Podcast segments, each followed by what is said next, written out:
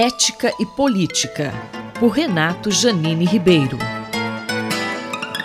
Professor Janine, o senhor poderia comentar sobre os áudios do deputado Arthur Duval, em que ele faz comentários machistas sobre as refugiadas ucranianas? Uma coisa que é muito assustadora é que o Brasil está num momento em que certas pessoas acham que podem falar o que quiserem, o que lhes der na telha, não importando a quem ofenda.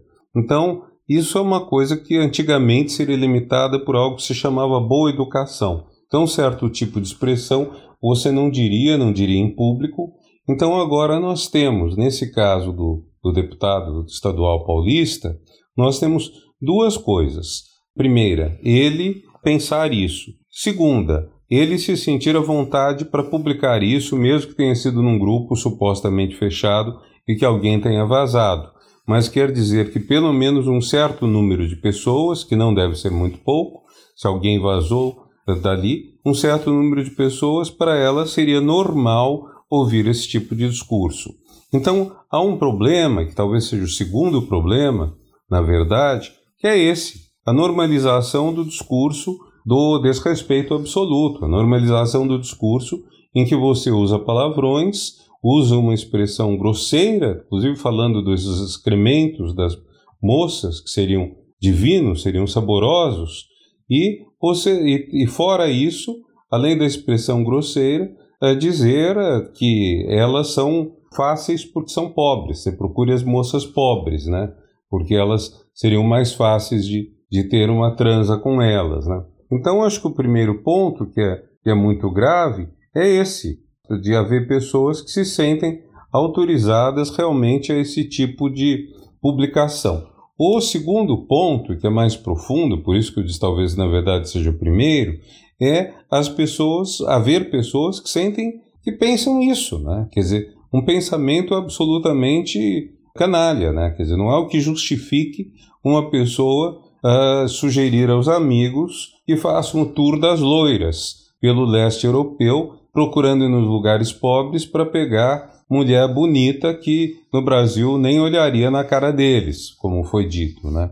Quer dizer, então, o simples fato de pensar isso já indica um problema ético muito sério, já indica uma deficiência ética muito grande da, da pessoa que deveria ter um respeito. Quer dizer, então são duas coisas. Primeiro, a, a normalização de uma fala desrespeitosa a ponto dela poder circular entre dezenas de pessoas, mas antes disso, o fato da pessoa achar normal ela sentir isso, achar bom sentir isso. Vejam, ética não é simplesmente você não fazer certas coisas.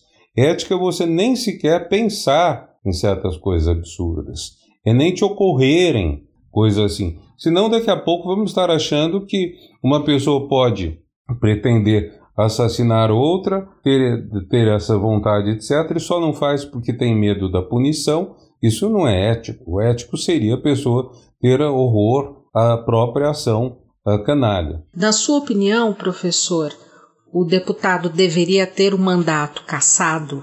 Penso que tivemos no ano passado um caso na Assembleia Legislativa de São Paulo de um deputado que ah, apalpou uma colega e foi punido com uma pena mais leve, seis meses de suspensão do mandato, foi uma questão controversa. Agora, se não quisermos que a Assembleia Legislativa de São Paulo fique famosa pelo desrespeito à mulher, o caso tem que ser sancionado com uma punição. E me parece que nesse caso a punição mais adequada é a cassação do mandato, porque uh, no outro caso nós tivemos de fato um toque físico indesejado, que é uma coisa totalmente errada e que merecia mesmo a punição, mas nesse caso nós tivemos uma afirmação extremamente sórdida, desrespeitosa para milhões de ucranianas, para não dizer desrespeitosa para com todas as mulheres, e penso que a punição deve ser realmente rigorosa e séria, garantida toda a defesa. O professor Renato Janine Ribeiro conversou comigo, Valéria Dias, para a Rádio USP.